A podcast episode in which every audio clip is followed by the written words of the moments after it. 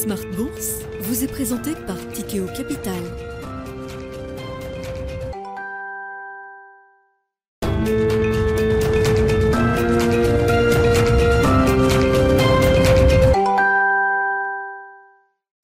Bonjour à tous et bienvenue dans Smart Bourse. Smart Bourse, votre rendez-vous bourse deux fois par jour en direct sur Bismart à midi et demi. Tout d'abord, une demi-heure pour revenir sur la tendance à la mi-journée avant la grande édition du soir, une heure cette fois-ci, pour décrypter ensemble les enjeux en matière de marché financier. Et au sommaire de cette édition, Liz Truss, la première ministre britannique, a démissionné euh, il y a quelques heures de ses fonctions, 45 jours à peine après sa prise de poste.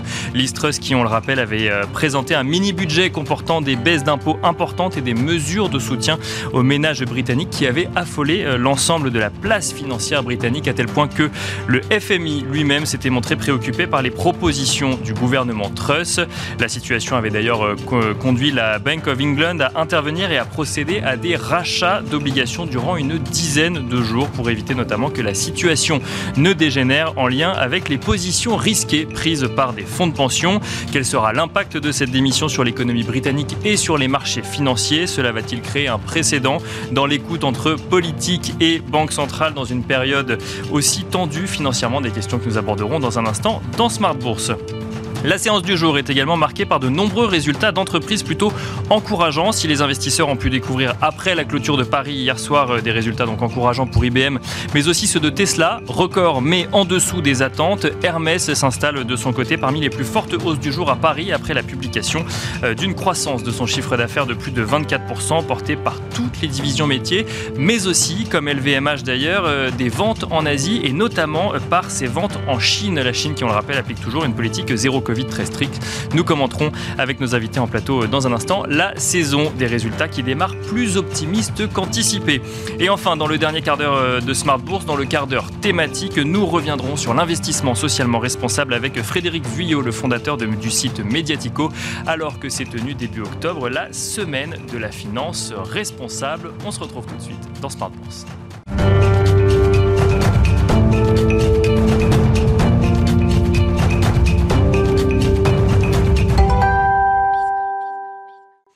Et nous commençons comme d'habitude avec Tendance, mon ami, le résumé complet de l'actualité boursière du jour proposé par Pauline Gratel. Euh, Pauline, la tendance est à la hausse aujourd'hui sur la place parisienne.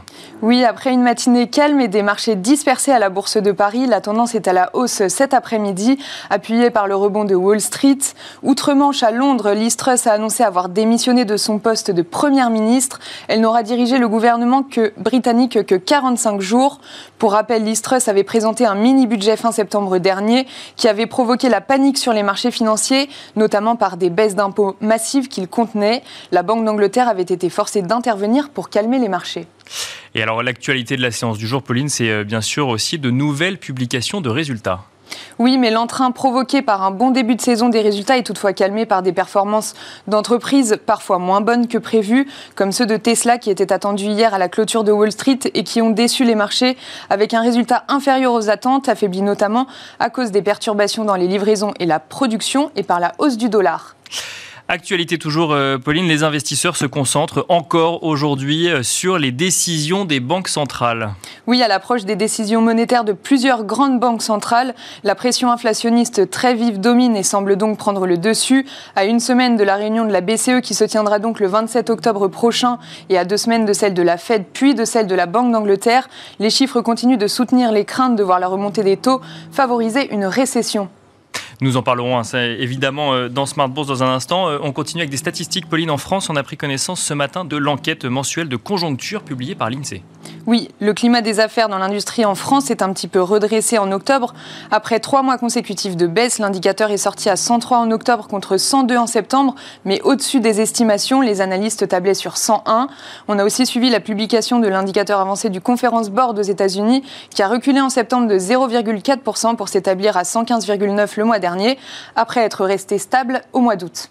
Et alors nous avons évoqué, euh, Pauline, les résultats des entreprises, en tout cas la saison des résultats des entreprises aux États-Unis. Qu'en est-il sur le marché parisien? On constate que le secteur du luxe se porte plutôt bien.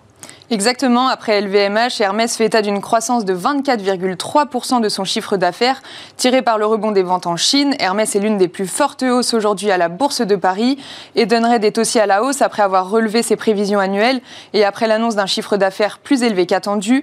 Le groupe présentera la semaine prochaine son plan stratégique et ses perspectives à trois ans. Pernod Ricard est sanctionné par la place parisienne malgré de bons résultats au premier trimestre de l'exercice 2022-2023.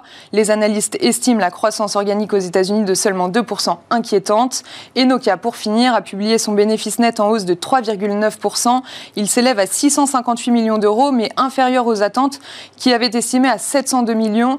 Le géant de l'équipement télécom est à la baisse aujourd'hui. Tendance, mon ami, c'était le résumé complet de l'actualité boursière du jour proposé par Pauline Gratel.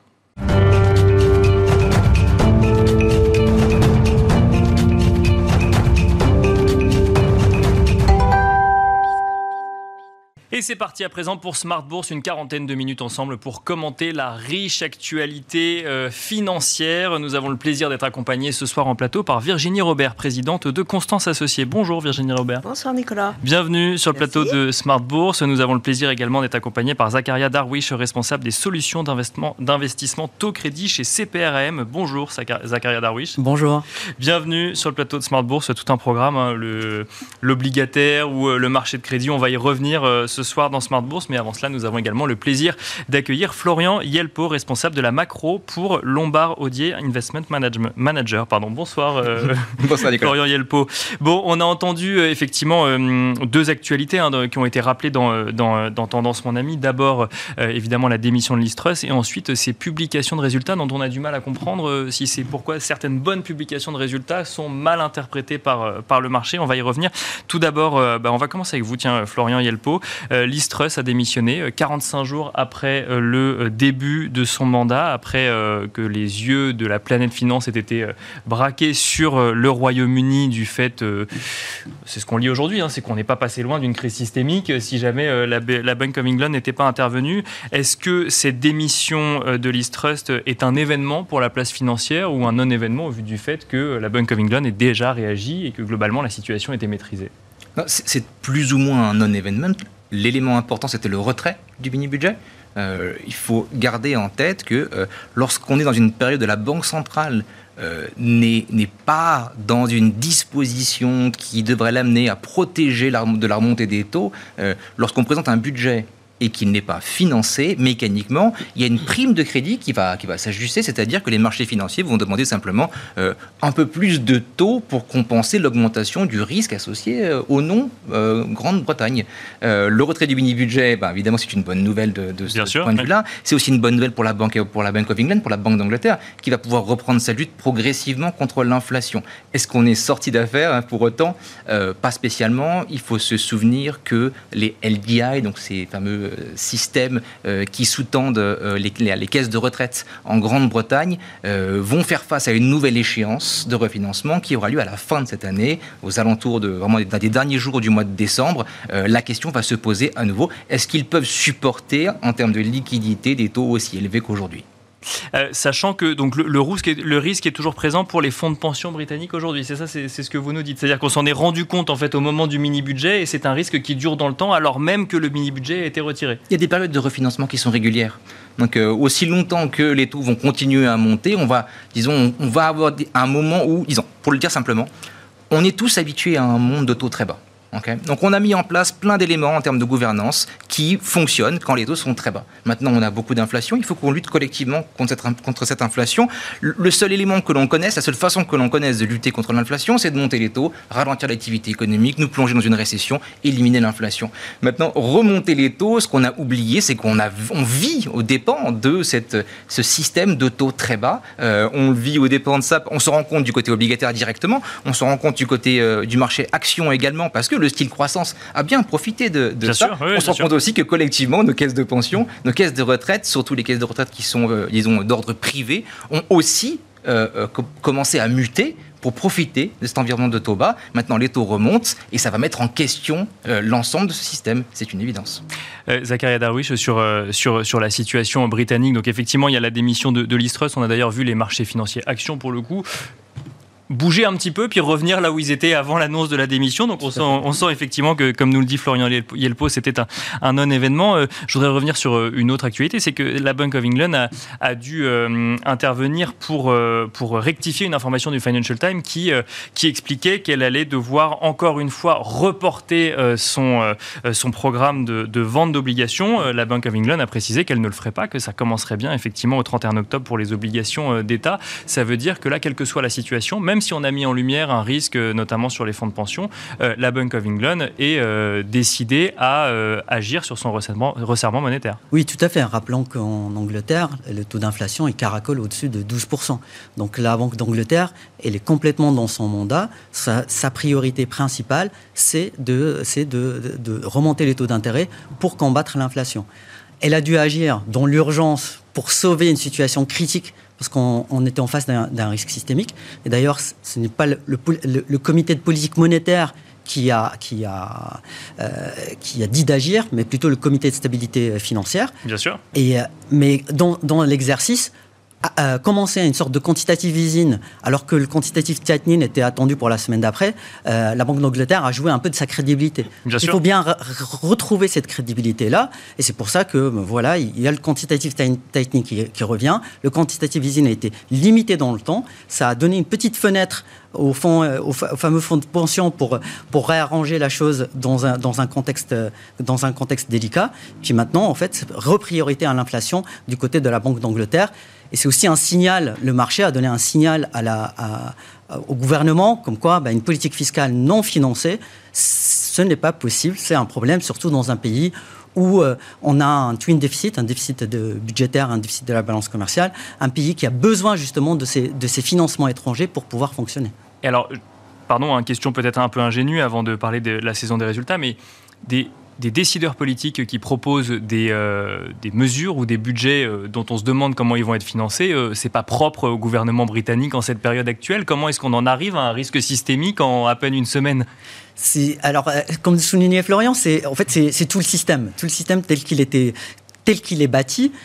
ces fonds LDI, leur positionnement, euh, il, marchait avec un environnement de, de, non, de volatilité normalisée des taux d'intérêt. Ce qui a surpris, c'est pas tellement le, le, le, le, euh, fait que les taux d'intérêt montent, c'est la vitesse avec laquelle euh, ils sont montés. Oui, c'est ça, c'est qu'il y a une anticipation que les taux d'intérêt montent, mais pas forcément aussi rapidement. Exactement. C'est cette, cette accélération-là qui fait que ça crée un risque systémique et qu'il fallait, fallait agir de toute urgence. Et là, c'est pareil, au fait, effectivement, il y, a plein, il y a plein de gouvernements qui sont dans, plutôt dans la politique fiscale expansionniste, qui, est, qui va à l'encontre de ce que font les banques centrales en ce moment, mais c'est aussi une question d'amplitude, c'est une question de préparation euh, euh, à l'avance. Et en fait, on voit qu'il y a quand même une, certaine discipline fiscale dans la plupart des pays qui fait que, que, le, que, que le système tient plutôt bien.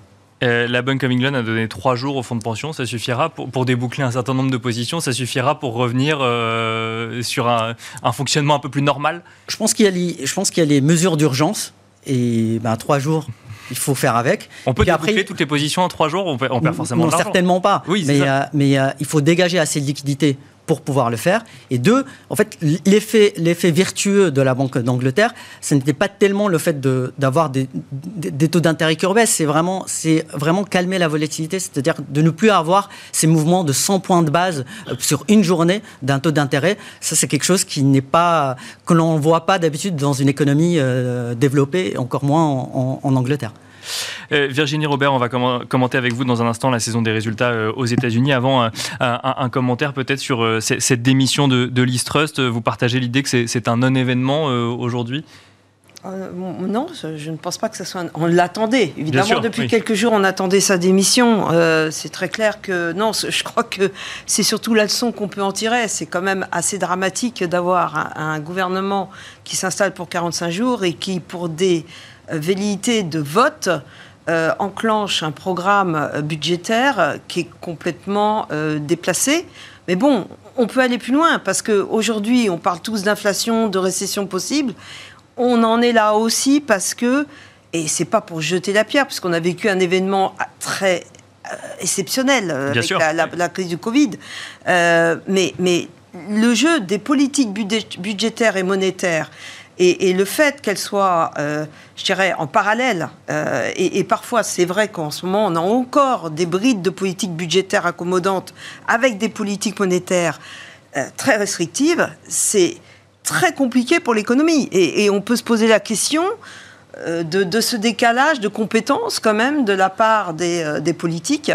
Euh, parce que il y a un moment donné, et là on se dit, et pour le cas de l'Angleterre, vous avez probablement vu que Boris Johnson va se présenter. Oui, oui, oui bien sûr. Euh, donc c'est quand même un, super sketch. Et, euh, donc euh, on, on comprend plus rien. mais, mais bon, comment c'est quand même assez étonnant. Et donc ce qu'on peut dire, c'est qu'avec cette pandémie, on aura tout vu finalement et les, conséquences de cette pandémie. Mais alors, est-ce que ça peut Alors effectivement, le, la croissance n'est pas dans le mandat d'une banque centrale, mais est-ce qu'on peut se poser la question si de peut-être que demain en Europe, face à la BCE ou aux États unis euh, le politique et euh, la banque centrale, ou en tout cas le politique écouterait plus une banque centrale avant de prendre des mesures budgétaires, ou ça c'est pas envisageable? Du, fait de l'expérience britannique qu'on a connue en ce moment je, pense que tout est lié. Je ne crois pas au principe. Évidemment, il y a ces principes d'indépendance, mais on peut quand même se poser les questions, y compris aux États-Unis. Euh, c'est très compliqué. je ne suis pas certaine qu'il y ait une vraie indépendance. Et d'ailleurs, c'est peut-être logique quelque part. Voilà. Euh, tout le monde est acteur et, tout le monde doit participer. Et ce qui serait bien, c'est qu'il y ait euh, effectivement une, une, vision longue qui soit efficace. Et c'est un exercice très très difficile. Florian Yelpo, euh, ça, ça, va poser les bases d'une nouvelle manière de réfléchir à un budget aujourd'hui dans une période aussi tendue financièrement et en réajustement finalement d'une économie pré-Covid à une économie post-Covid, l'exemple anglais? Bah, euh, Il faut surtout pas voir l'exemple anglais comme un cas isolé, en fait. D'accord. Parce qu'on a toujours cette crise énergétique en Europe. La tentation des gouvernements européens de protéger leurs citoyens c'est un peu leur mandat, va être très importante. Euh, est-ce qu'on peut trouver une nouvelle source de financement lorsqu'on est aux portes d'une récession? Je trouve ça difficile à, dire.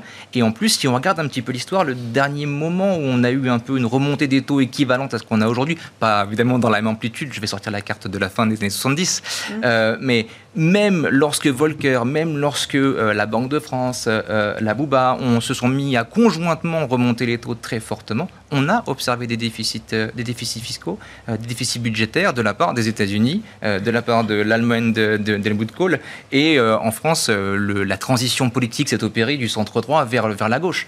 Donc c'est dire à quel point euh, cette politique monétaire, en fait, elle peut avoir des impacts sur nos sociétés qui, sont plus importants que ce qu'on peut imaginer. Cette période de taux qui est en train de remonter va pousser à une tentation pour tous les États de protéger, leur, de protéger leurs citoyens. Je pense que ça, c'est un sentiment qu'il faut qu'on ait tous et ça va créer cette incertitude euh, que vous évoquiez. Donc il n'y a pas forcément d'indépendance, effectivement, comme vous le disiez. C'est connecté, euh, euh, c'est un écosystème. C'est un écosystème avec des missions différentes et donc avec des, enjeux différents qui peuvent aller en contradiction. Des conflits Des conflits. Oui, bien évidemment, oui. je crois que vous vouliez intervenir, Zakaria Darwich. non, mais en fait, je rebondis sur le point, c'est que, effectivement, l'exemple anglais est, justement un exemple pour plusieurs, pour plusieurs autres économies. Après, quand on regarde les mandats spécifiques des différentes banques centrales, oui, elles ont pas les grandes, c'est vrai. Oui, bien sûr. Euh, voilà, les États-Unis, ils ont aussi le mandat de la croissance, donc ils vont regarder de ce côté-là.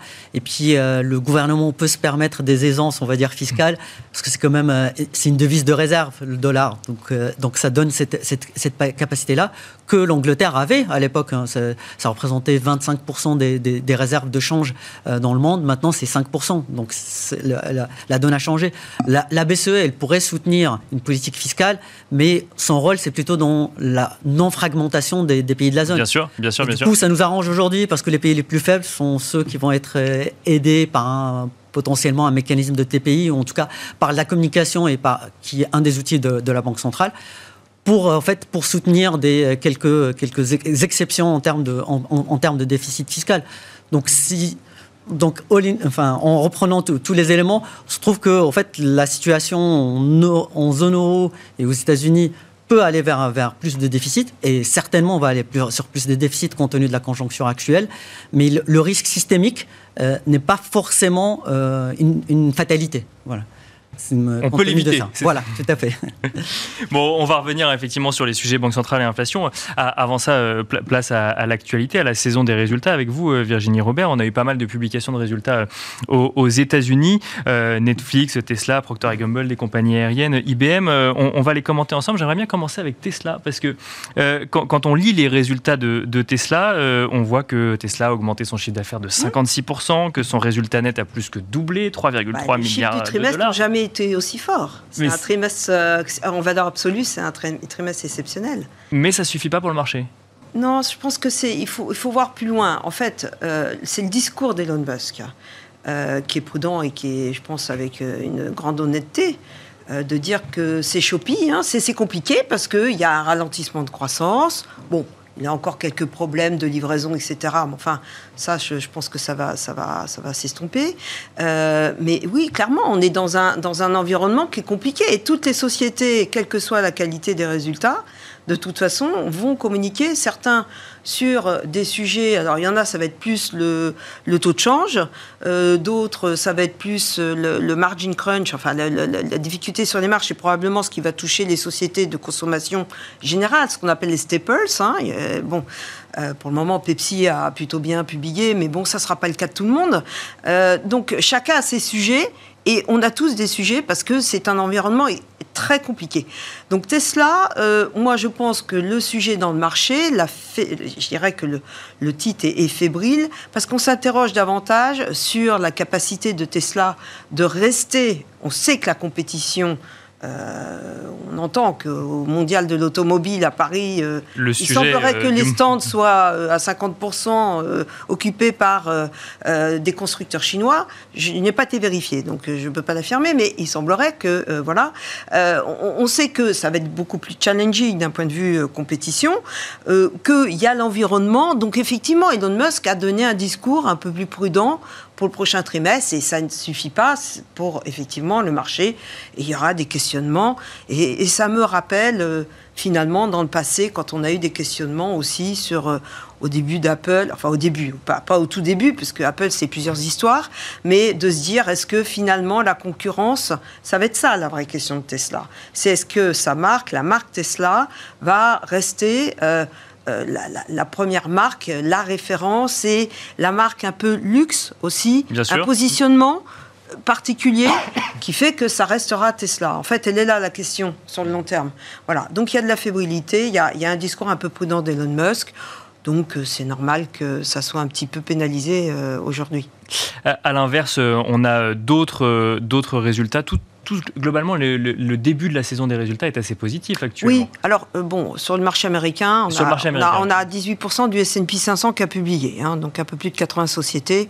Euh, donc c'est pas suffisant pour avoir, euh, je dirais, une vision globale de toute façon, je pense que même avec 50%, on n'aura pas, pas avoir une vision globale. Parce qu'on est concrètement dans un trimestre, là, où justement on affronte tous les vents contraires et c'est très compliqué. Donc vous aurez les bons, vous aurez les mauvais élèves et c'est à chaque histoire, chaque histoire va être différente. On l'a vu même dans les banques et pourtant je ne suis pas les banques, mais les banques, on voit bien qu'en fonction de leur métier, si elles sont plus dans le trading ou dans le, le, le, corporate investment ou ça, voilà, ça peut être très Ce qu'on sait, c'est que le soutien du consommateur américain, bah, il, est là, mais il est peut-être aussi un peu différent. Donc, euh, chacun va avoir sa propre, euh, bah, sa propre histoire et, et, ses, obstacles à dépasser. Et évidemment, il y en a certains qui, euh, bon, pour le moment, ça se passe plutôt pas trop mal, effectivement. On est dans un ratio de 75% de surprise positive sur les bénéfices par action. C'est un ratio tout à fait classique. Hein. C'est pas. Euh, mais, les analystes ont fait leur travail aussi de, de, revoir à la baisse et les consensus se sont ajustés déjà depuis 18 euh, mois. Hein. donc, euh, oui, donc, mais, il y a quand même on est sur des Absolument. Des, surprises positives parce qu'on avait revu à la baisse les attentes. Les attentes, c'est une décroissance, c'est une petite croissance sur les earnings pour le S&P 500, un petit peu au-dessus de 2% pour ce trimestre. Mais si vous prenez que le S&P Growth comparé à la value, c'est une décroissance qui est attendue hein, de, près de 8%, ou même au-delà de 8%. Donc oui, il y, a eu ce, chemin qui a été effectué, heureusement. Voilà. La vraie question, c'est de savoir si ce chemin, il a été effectué complètement et si le marché a pricé effectivement cette décroissance ou ce ralentissement C'est ça la vraie question aujourd'hui. Est-ce qu'il faut craindre, euh, enfin, ou en tout cas, est-ce qu'il faut s'attendre à des nouvelles moins positives pour des publications d'entreprises un peu plus industrielles, pour des cycliques?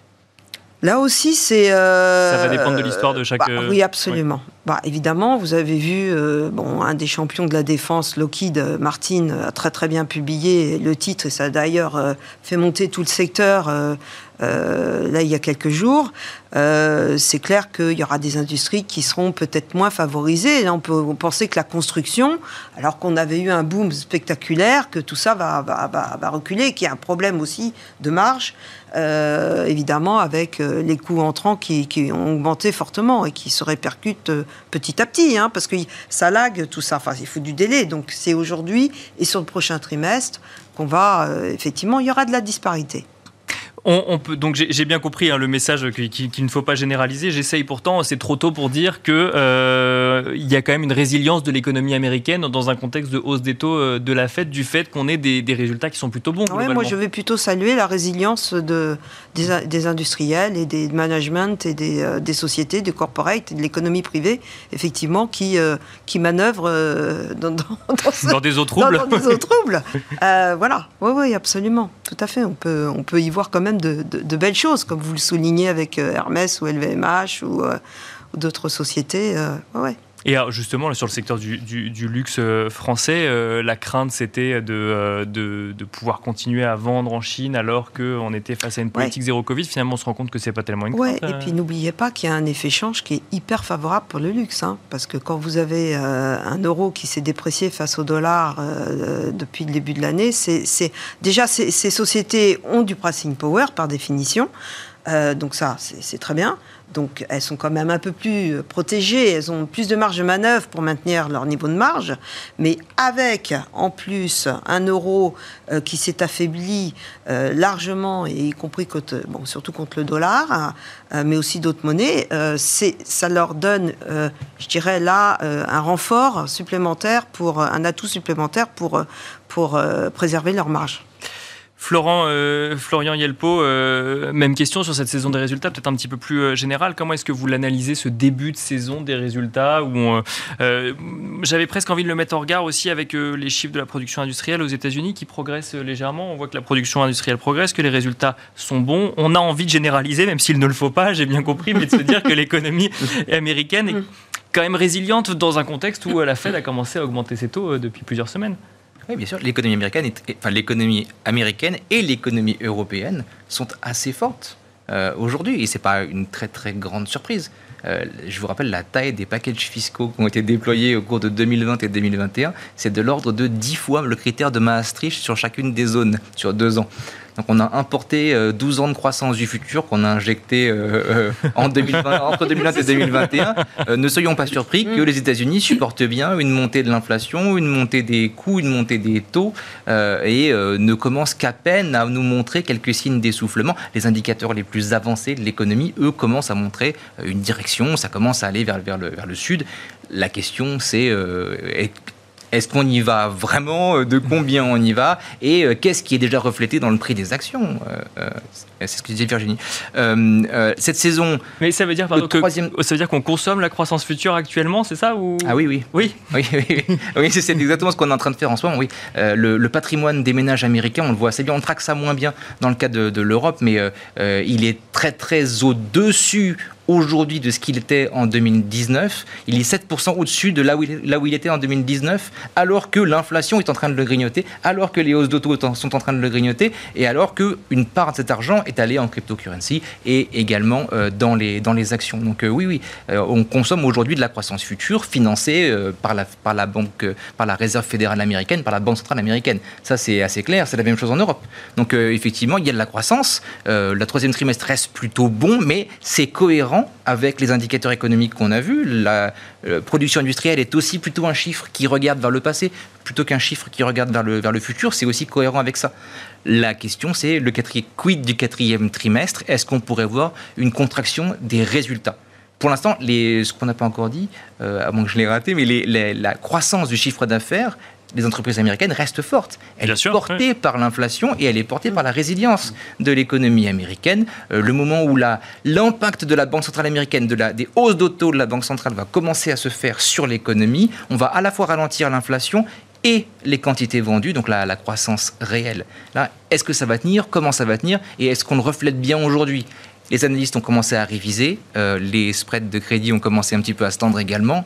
Euh, voilà, on, se prépare tous à ce moment-là. Et c'est là que nos avis divergent en général donc ça veut dire que quelle que soit la bonne nouvelle, en fait, on attend la mauvaise nouvelle pour, euh, pour considérer qu'on est en face de la, de, la vraie réalité, c'est ça? Bah, Le sentiment est partagé. C'est qu'effectivement, quelle que soit la bonne, la bonne nouvelle, on attend la mauvaise nouvelle. Et en même temps, on est tous sous-exposés au marché globalement. Enfin, ceux qui ont la liberté d'être exposés ou non au marché, en tout cas, euh, le sont moins aujourd'hui. Donc le sentiment est très pessimiste.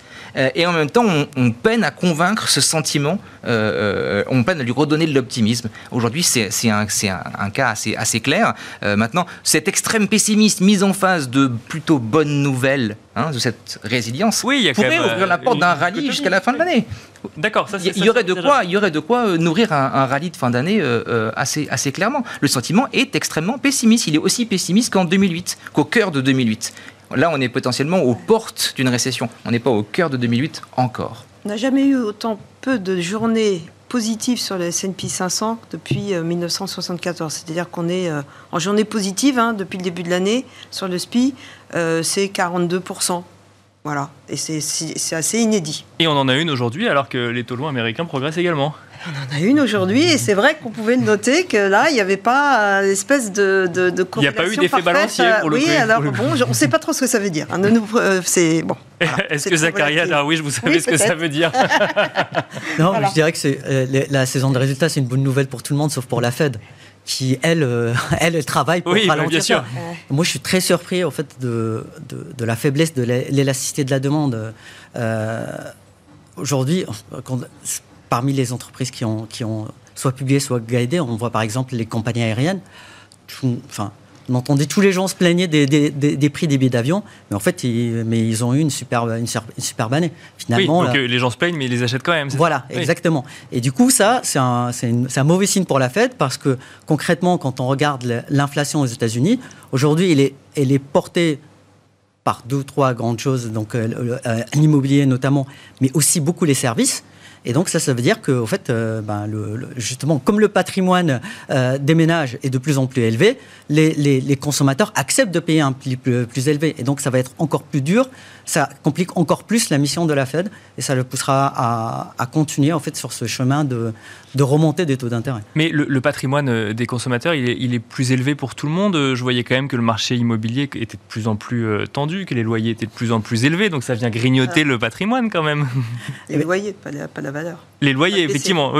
Voilà, en fait, on a, euh, il y, a un, très fort décalage sur le marché de l'immobilier aux États-Unis en fonction de quel indicateur on regarde. Là, en l'occurrence, par exemple, pour l'inflation, ça contribue toujours positivement, alors qu'on sait que les prix ont commencé à, avec des signes de faiblesse. Mais ça, c'est lié à, la méthodologie du, calcul. Euh, quand on regarde certains indicateurs, ils sont encore, on est encore en stabilité, et d'autres s'effondrent complètement. Donc effectivement, le marché de l'immobilier, c'est la grande, euh, le grand point d'interrogation. On sait que justement sur l'inflation que la Fed essaie de combattre, c'était un des gros euh, chevaux de bataille. Je pense que, clairement, on est quasiment en mission accomplie dans un, dans un horizon, on va dire, de temps intermédiaire. D'accord. Mais, euh, mais, mais quel va être l'impact au général sur toute, sur toute l'économie? Effectivement, est-ce qu'il va y avoir un effet richesse qui va jouer, enfin plutôt effet pauvreté, euh, baisse, des, baisse de la valorisation qui va pousser les ménages à épargner plus? On n'y est pas aujourd'hui on n'y est pas aujourd'hui parce qu'il y a de l'excès d'épargne, euh, euh, justement, et du coup, en fait, on n'a pas encore ce ralentissement auquel on s'attendrait pour l'économie américaine. Euh, un mot euh, peut-être du, marché obligataire. Donc euh, effectivement, on a fait la transition avec le, S&P 500. Zacharia Darwish, les, taux longs aux États-Unis ont fortement progressé aujourd'hui. Alors quand on regarde avec ce qui s'est passé dans l'actualité, on peut faire le lien potentiellement avec une déclaration du président de la Fed de Minneapolis, mais c'est sûrement plus large que ça. Avec cette idée en tout cas que la Fed va augmenter ses taux en novembre, potentiellement en décembre aussi, deux fois 75 points de base. En tout cas, c'est ce que semble pricer le marché Première question, comment est-ce qu'on décrypte cette journée sur le, marché obligataire? Et deuxième question, euh, est-ce qu'un taux terminal de la Fed à 5%, c'est un taux qu'on peut considérer comme définitif ou ça peut encore continuer à évoluer? Alors, euh, Deux questions. On commence par la première. Alors, pour, la première, je pense qu'il faut, surtout cette année, il ne faut pas beaucoup lire dans les mouvements journaliers de, de d'intérêt. Très bien. Parce qu'il y a une énorme volatilité sur laquelle on ne trouve pas forcément des fondamentaux. Donc, ça peut être des technicals, ça peut être un acheteur particulier, une couverture de position qui fait décaler un marché. Ou par exemple, quand il y a des émissions du trésor, il y a des effets techniques là-dessus également. Donc euh, honnêtement, aujourd'hui, je ne sais pas pourquoi les taux, les, taux, les taux, longs montent. Euh, la tendance, par contre, la tendance à, la montée des taux d'intérêt, on la comprend, parce qu'on a ce repricing en fait de taux d'intérêt, de justement du taux terminal où irait la Fed, où il n'y a pas si longtemps que ça, au début de l'année, on le voyait plutôt euh, bien plus bas, euh, un minimum de points plus bas que, cela. Bien sûr. Et euh, on, pensait aller à un taux neutre de l'économie, alors que là, en fait, on, on, est plutôt sur un territoire fortement restrictif. Donc 5%, c'est important. Il faut y rajouter au moins deux, hausses de taux, donc 50 points de base, euh, équivalent à, tel que la Fed euh, euh, qualifie au fait son programme de, vente d'actifs, donc son quantitative tightening. Donc on est à 5,5 grosso modo. D'accord. Donc 5,5, on est en territoire vraiment restrictif. Donc on peut penser que on n'ira pas beaucoup plus loin que ce niveau-là euh, au niveau de la Fed, surtout si on commence à avoir cet effet d'immobilier qui commence à se traduire sur, sur l'inflation. Rappelons qu'il y a une chose qui se passe aux États-Unis qui ne se passe pas encore en Europe, c'est que l'inflation headline, l'inflation totale, euh, a déjà atteint son pic. Elle est en train de rebaisser. Ce n'est pas le cas pour le corps, mais pour l'inflation totale, c'est le cas. Donc, en fait, ce sont des signaux qui, qui poussent, en fait, euh, qui peuvent pousser qu'on ait un qu'on est plus vers la fin qu'au début du cycle de resserrement monétaire. Et on entend, donc on a eu euh, Boulard, justement, qui, qui déclare que justement il faut, continuer à monter les taux, mais qu'à à un moment, à un moment, à un autre, on va s'arrêter. Voilà, exactement. Il va falloir se poser des questions. c'est ça. Oui, c'est ça. Ça va pas falloir les rebaisser. Il va falloir se poser des questions, et notamment sur la durée, peut-être. Euh, Florian Yelpo, sur cette situation, effectivement, euh, bah, sur les, le, taux terminal de la Fed, quelle est votre vision un petit peu? Vous partagez ce que, ce que nous dit Zakaria Darwish? Absolument. Euh, au-delà de 4, c'est déjà énorme. Euh, ça, c'est vraiment le, premier point. Arriver à 5, c'est prendre, un, prendre un risque, en tout cas, avec la, avec la conjoncture. On n'arrête pas une récession en baissant les taux. Hein. Euh, quand la récession se met en place, il y a des effets, de, des effets de neige qui vont se mettre en place dans l'économie et ça, va, ça, ça, peut secouer les marchés et l'économie durablement. maintenant, il va y avoir un moment où je pense qu'il y aura un arbitrage entre continuer à monter et garder les taux longs pour longtemps. Et garder les taux pour longtemps, ça peut avoir un effet assez fort sur la conjoncture économique sans pour autant, euh, disons, euh, euh, avoir un effet délétère sur la conjoncture économique elle-même. Et ça, c'est un élément qui peut nous amener aussi à repenser notre stratégie obligataire. Et ça peut justement nous permettre aussi de commencer à, rajouter en fait euh, des expositions euh, sur les marchés obligataires, sur les marchés de la duration, de, la sensibilité au taux, ce qui pour l'instant n'est pas le cas. C'est encore très difficile aujourd'hui de dire euh, j'ai envie d'augmenter mes expositions aux obligations d'État aux États-Unis. L'un des points que j'aimerais juste rajouter, c'est la hausse des taux en ce moment, elle s'explique à la fois par une hausse des taux réels, donc c'est-à-dire les taux nominaux en excès de l'inflation, de l'anticipation d'inflation, euh, qui a été une variable particulièrement importante pour les marchés actions euh, américains, les marchés de la croissance euh, notamment cette année. Et en même temps, depuis le début du mois, on voit les anticipations d'inflation à 10 ans aux États-Unis qui sont en train de monter. D'accord. il y a un message que le marché envoie, gentiment à la Fed, qui est ben, continuez de nous convaincre. Euh, on a besoin de voir que votre politique, elle est efficace.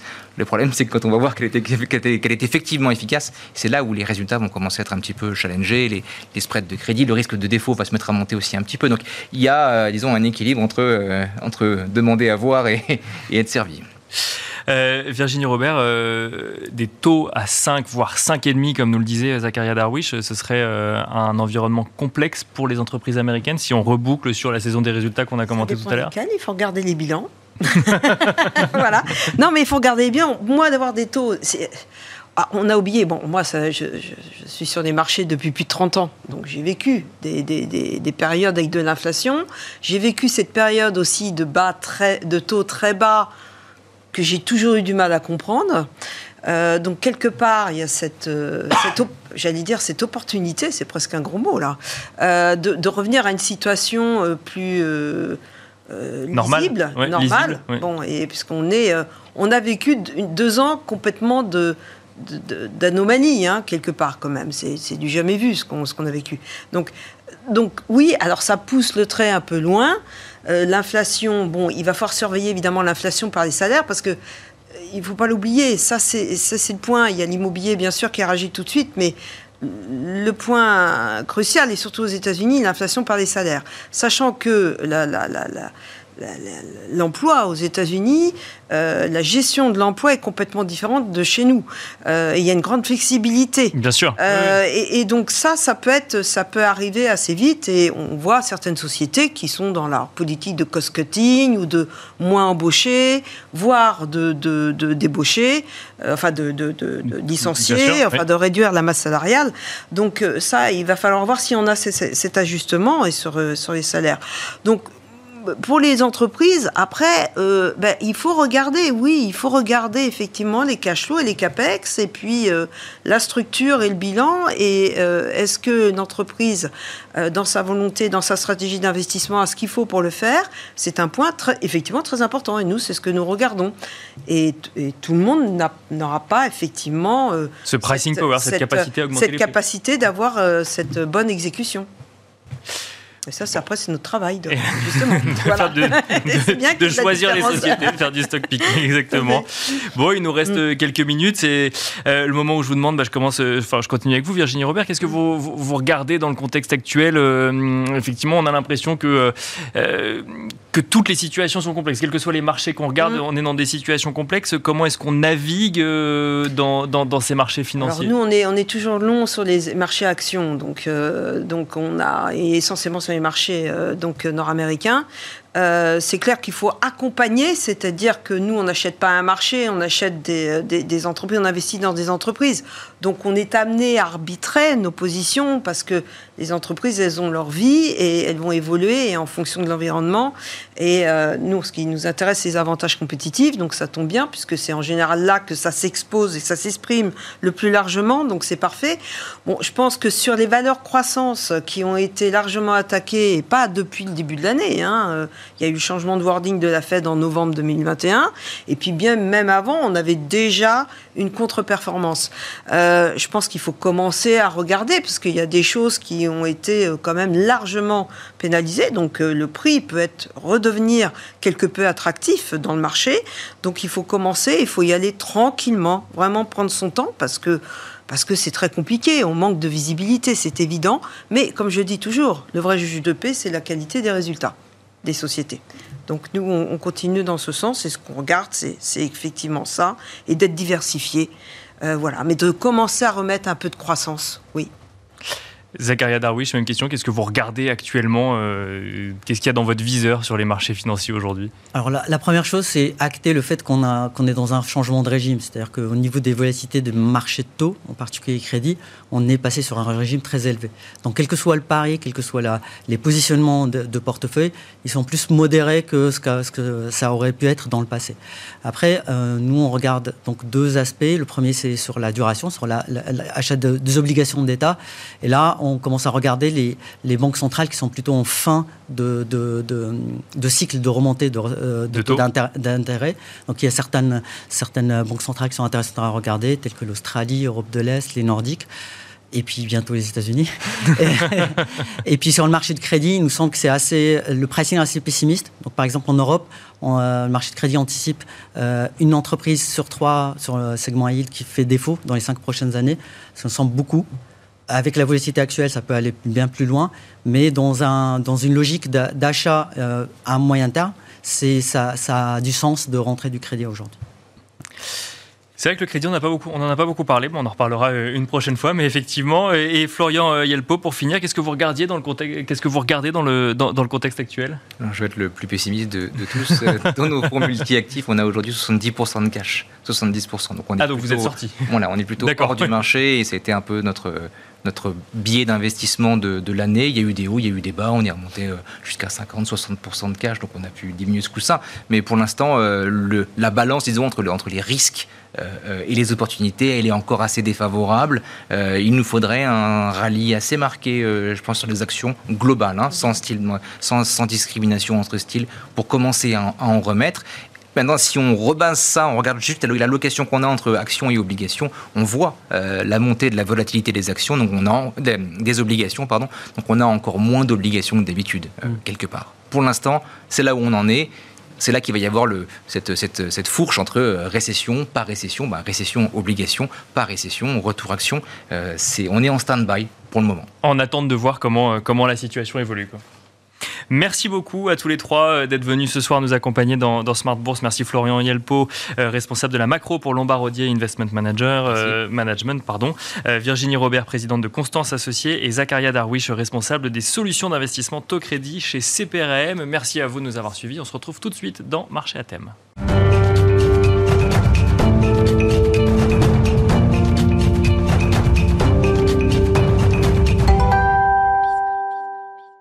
Comment investir de manière responsable C'est la question qui va nous animer à présent dans Marché à thème, le dernier quart d'heure thématique de Smart Bourse. Et pour cela, nous avons le plaisir de recevoir sur le plateau de Smart Bourse Frédéric Villot, fondateur de Mediatico. Bonjour Frédéric Villot. Bonjour Nicolas, Nicolas Panier, bonjour à tous. Bienvenue sur le euh, plateau. On va évoquer donc ensemble le sujet de l'investissement responsable. Et euh, ça n'est pas pour rien puisque euh, si on fait le lien avec une actualité récente, la semaine de la finance responsable vient de se terminer. Elle se tenait début octobre. C'est ça, c'était la 13e édition de cette semaine de la finance responsable. Elle est organisée, vous savez, tous les ans euh, depuis euh, quasiment 20 ans maintenant par le FIR, le Forum pour l'investissement responsable, qui rassemble, lui, tous les acteurs du secteur euh, sur, le, sur le marché français, alors que ce soit les sociétés de gestion, les investisseurs responsables, les agences de notation extra-financière, les ONG.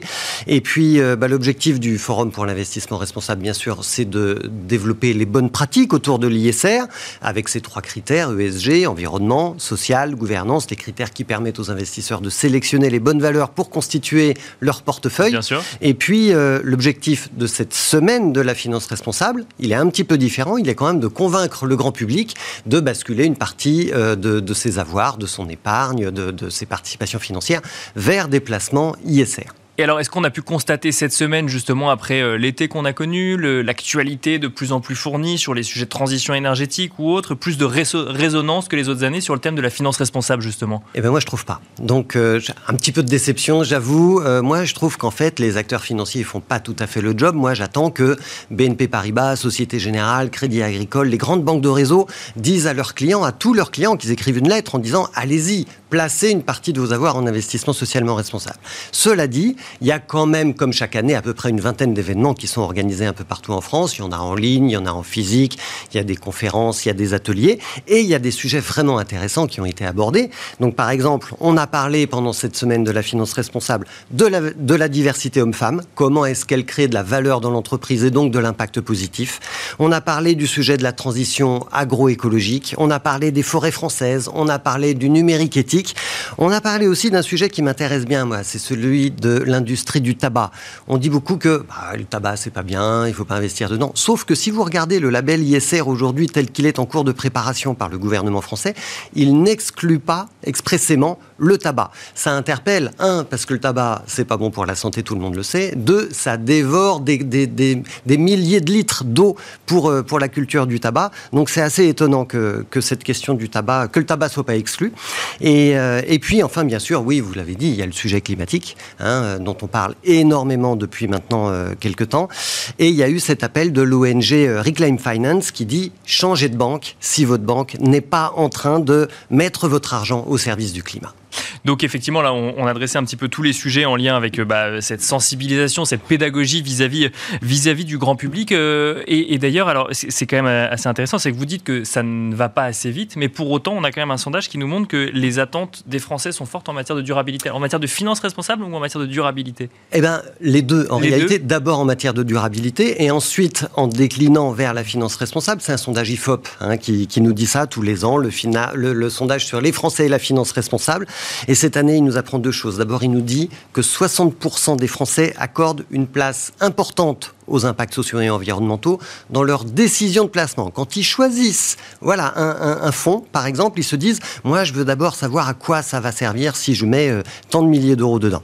Et puis, euh, euh, on voit aussi que le social et l'environnemental, tous les deux, sont aussi importants aux yeux des Français. Ce sondage IFOP, il leur pose une question, il leur demande, quel est votre premier sujet de préoccupation? Il y a deux sujets ex qui sortent, la pollution, les droits humains. Donc, vous voyez, l'environnement et le social. Quel est le deuxième sujet qui sort derrière? Ex aussi, le changement climatique et le bien-être au travail.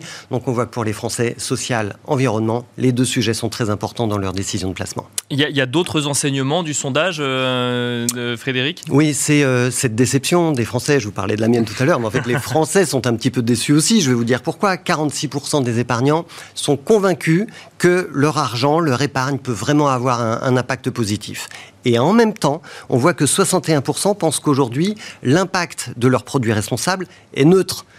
Pourquoi est-ce qu'ils pensent ça? Bah, Parce qu'en fait, ils n'ont pas de retour d'expérience, ils n'ont pas le retour de l'information sur ce à quoi sert leur placement.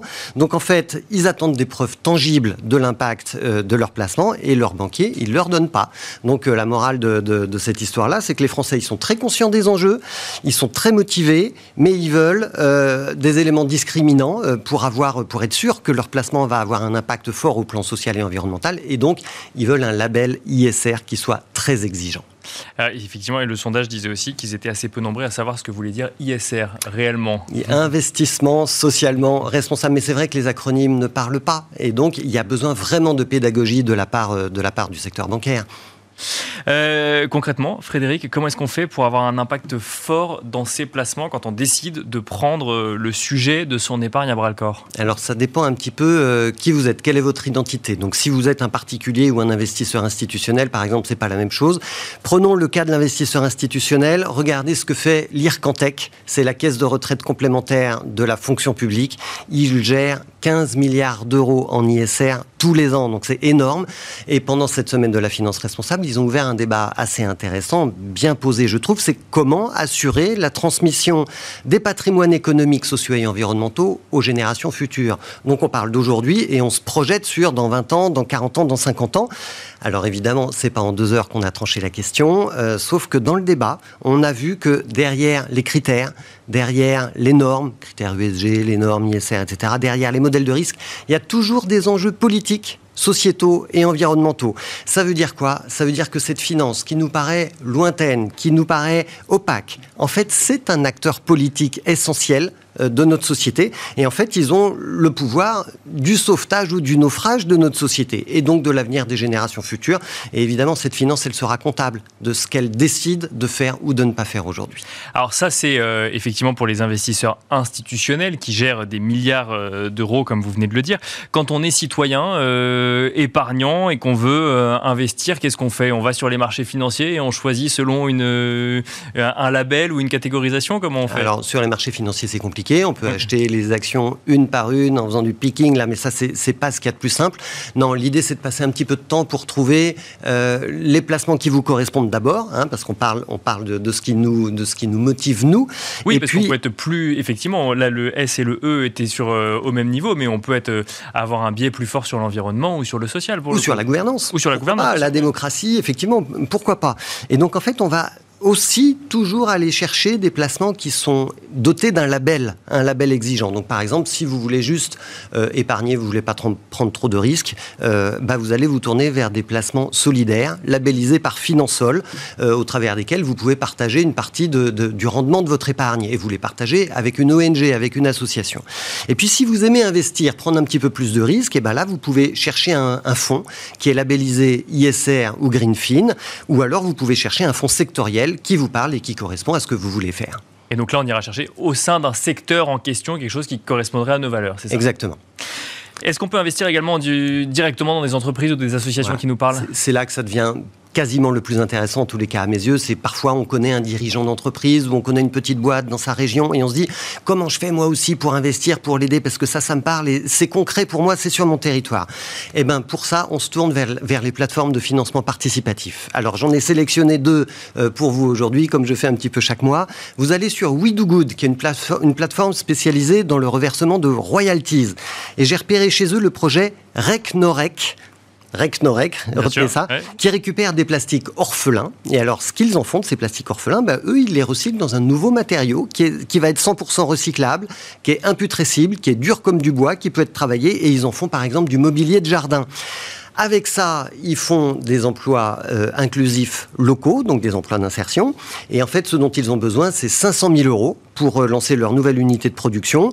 Euh, au jour d'aujourd'hui, il y a 240 investisseurs qui ont déjà apporté 150 000 euros, donc il en manque un petit peu. Il reste 60 jours pour investir. Et la promesse de ce placement-là, c'est 3% euh, du chiffre d'affaires en royalties. Donc ça, c'est intéressant. Et puis le deuxième placement que j'ai repéré pour vous, c'est sur lita.co, une autre plateforme de financement participatif. Il y a un projet qui s'appelle Terrafine. C'est une coopérative de fonciers agricoles. Son métier, c'est de lutter contre la désertification des campagnes. Il faut savoir qu'il y a 150 000 exploitations dont les exploitants vont partir en retraite dans les 10 ans qui viennent.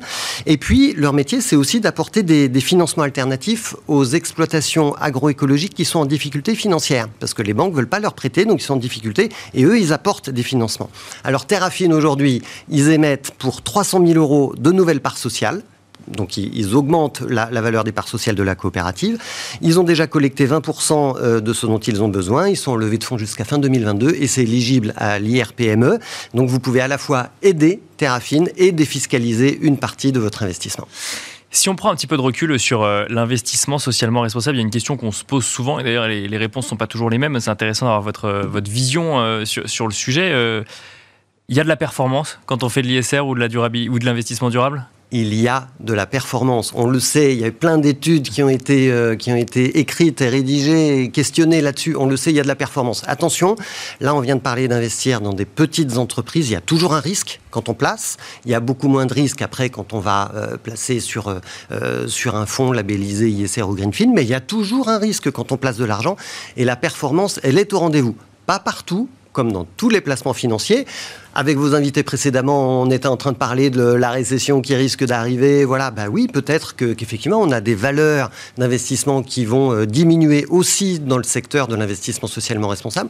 Mais en réalité, quand on regarde sur le long terme, sur 10 ans, sur 20 ans, l'investissement socialement responsable, il rapporte. Et parfois même, certaines années, il rapporte davantage que le benchmark du CAC 40. Donc oui, vous pouvez y aller, mais il y a toujours une part de risque. Alors, vous nous avez donné un certain, certains exemples, certains, certaines, certains investissements, même parfois en direct, qui permettent euh, de, de, de, faire des investissements en lien avec euh, leur valeur. Quand on parle d'ISR, pour ceux qui connaissent, parce que le sondage montre effectivement que tout le monde ne connaît pas, il y a, il y a souvent cette notion de, flou. C'est que oui, j'ai envie de le faire, mais alors quand il s'agit de commencer à le faire, je suis, je suis complètement perdu, je ne sais plus vers qui me tourner. Comment est-ce qu'on peut régler ce sujet-là? Ben, On avait, pendant très longtemps, on avait Novetic, qui était un petit peu le média de référence avec la caisse des dépôts qui est derrière. Et donc, euh, voilà, Novetic, c'est un, vrai outil pour aller sélectionner euh, des, fonds d'investissement.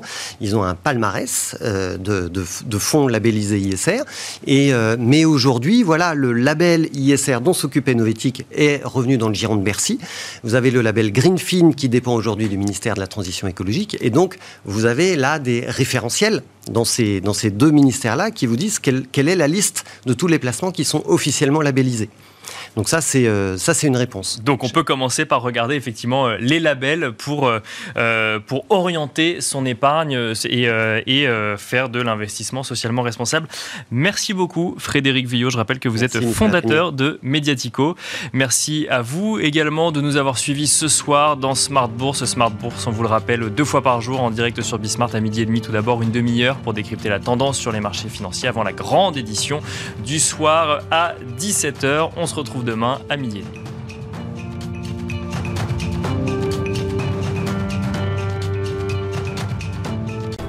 Smart Bourse vous a été présenté par Tikeo Capital.